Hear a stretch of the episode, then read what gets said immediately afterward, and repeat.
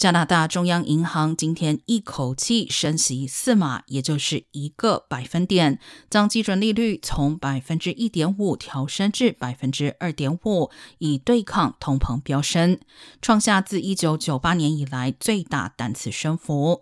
分析师先前普遍预测，加国央行这一次将升息三码。加拿大央行指出，通膨比原先预期更高，并且持续更久。在经济强劲情况下，需求远超过供给，物价增幅正在扩大。此外，加国央行还警告，未来可能进一步升息。